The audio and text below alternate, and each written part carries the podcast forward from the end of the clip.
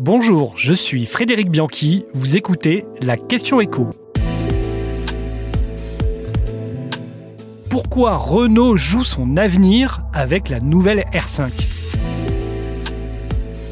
Renault passe enfin à la vitesse supérieure dans l'électrique. Ce lundi matin, le constructeur a levé le voile sur sa future petite bombe électrique et elle a un air de déjà vu. Eh bien oui, c'est la R5, la Renault 5, signe enfin son grand retour.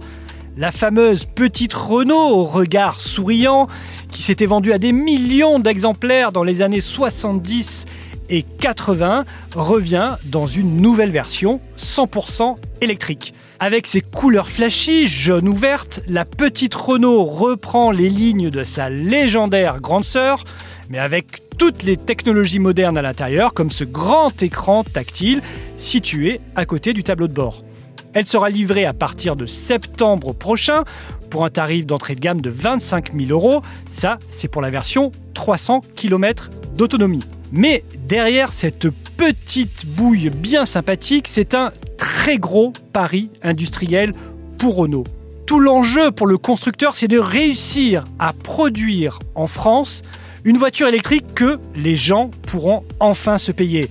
Et surtout, pour contenir l'invasion des Tesla et des autres fabricants chinois qui commencent à inonder le marché. Car Renault a calé dans l'électrique. C'était le premier à être parti en 2012 avec la Zoé, mais il n'a pas accéléré à temps et aujourd'hui, sa gamme électrique, il faut bien l'avouer, fait pâle figure face à Tesla.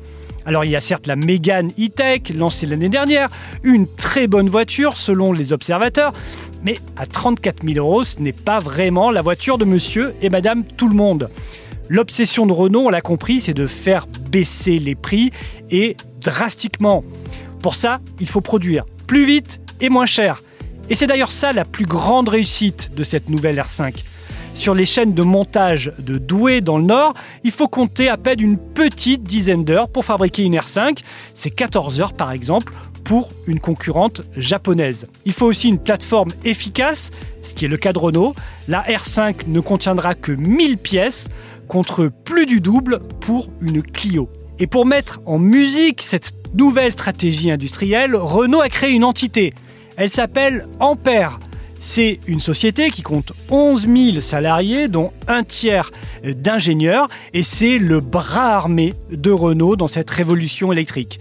L'idée d'Ampère, c'est d'avoir un écosystème industriel très concentré avec un pôle qui s'appelle Electricity, qui se situe dans le département du Nord et qui concentre trois usines situées chacune à moins de 120 km.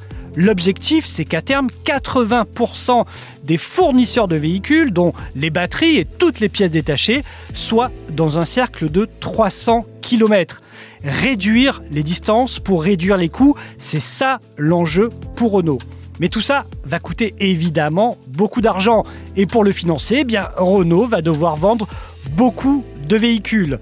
Après la R5, la firme va poursuivre sur sa veine nostalgique avec une 4L électrique et aussi une Twingo électrique que le constructeur annonce à moins de 20 000 euros. Alors les experts anticipent 100 000 ventes par an pour la R5 d'ici 2027, un beau chiffre, mais on rappelle toutefois que Tesla a vendu l'année dernière 2 millions de véhicules. Il va falloir pour Renault vraiment appuyer sur le champignon.